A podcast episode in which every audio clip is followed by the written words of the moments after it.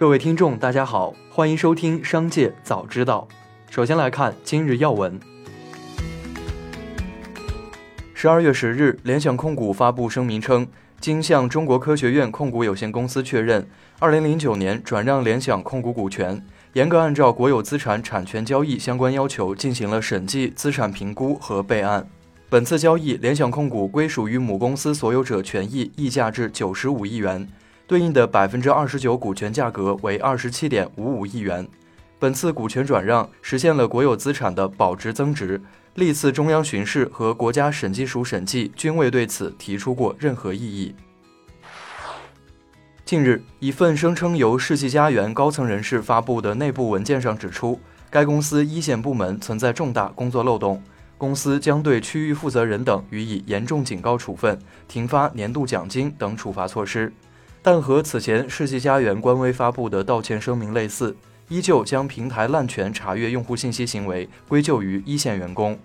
该文件中还要求从十二月八日起门店开始整改，整改期间不对外营业且内部进行培训。但记者发现，不少门店仍在正常运转，并未闭店开展相应培训。下面来关注企业动态。十二月十日，百度宣布将于十二月二十七日发布元宇宙产品熙壤，届时百度 AI 开发者大会将在熙壤举办。这是国内首次在元宇宙中举办的大会，可同时容纳十万人同屏互动。据了解，熙壤的造型是一个星球，城市设计中融入了大量中国元素，将在视觉、听觉、交互三大方面实现技术创新突破。十二月二十七日起。用户可在个人电脑、手机、可穿戴设备上登录熙壤，创造专属的虚拟形象，听会、逛街、交流、看展。近日，杭州百世网络技术有限公司发生工商变更，原股东杭州阿里创业投资有限公司等全部退出，新增股东极兔速递有限公司，持股比例百分之百。多家媒体发布微博称，雪梨公司已经不再给员工买保险，很多人都跑去投诉了，甚至在员工的社保方面是空白的状态。对此，该公司一名员工否认了网传说法，称自己的社保公司是正常缴纳的。杭州市劳动保障监察支队工作人员也介绍，目前他们尚未收到关于陈帆电商不给员工缴纳社保的投诉。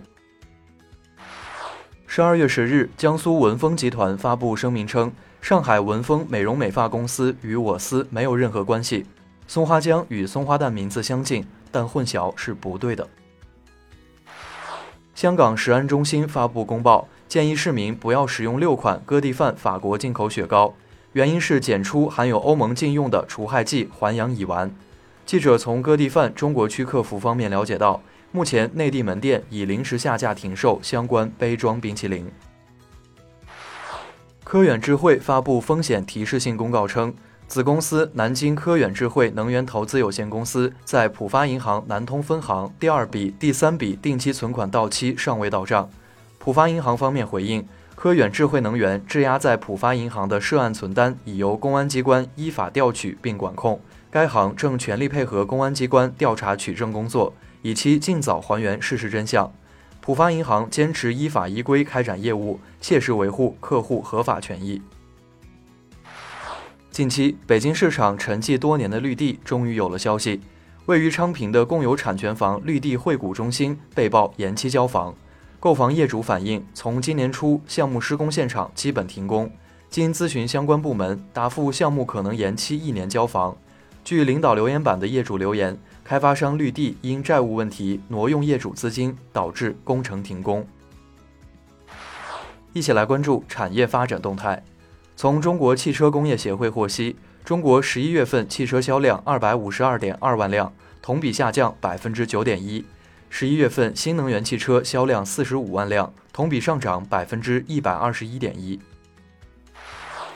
据报道，女性的劳动收入约占全部劳动收入的三分之一左右。这一比例自1990年以来几乎没有变化。据巴黎经济学院旗下实验室发布的《2022年世界不平等报告》，20世纪90年代初，女性在全球劳动收入中所占的比例约为百分之三十，目前这一比例略低于百分之三十五。从2021自由贸易园区发展国际论坛上了解到二零一三年以来，中国在二十一个省区市设立了自由贸易试验区，形成了覆盖全国东西南北中的改革开放创新格局。在贸易投资便利化、金融服务实体经济、国企改革、生物环境保护等多个领域推出一大批制度创新成果，建成了一批世界领先的产业集群。最后，我们来关注国际方面，特斯拉 CEO 马斯克在社交媒体上表示。他正在考虑辞职做一名全职网红，并询问网友怎么看。有网友戏称，如果他能每条推收费一美元的话，他早就是等等。好像马斯克本来就是亿万富翁啊。还有网友给他提建议，不如去做视频或直播。但马斯克表示自己干不了这个，技术太菜了。十二月十日报道，日本国家公务员的冬季奖金十日发放。除管理职位外的普通行政职位平均发放额为六十五点一六万日元，约合人民币三点七万元，比去年冬季减少两千日元。为展现致力于行政财政改革的姿态，首相岸田文雄和阁僚商定分别主动返还发放额的百分之三十和百分之二十，返还后的金额为岸田三百九十八万日元，约二十二万元人民币；阁僚三百三十二万日元。以上就是本次节目的全部内容，感谢您的收听，我们明天再会。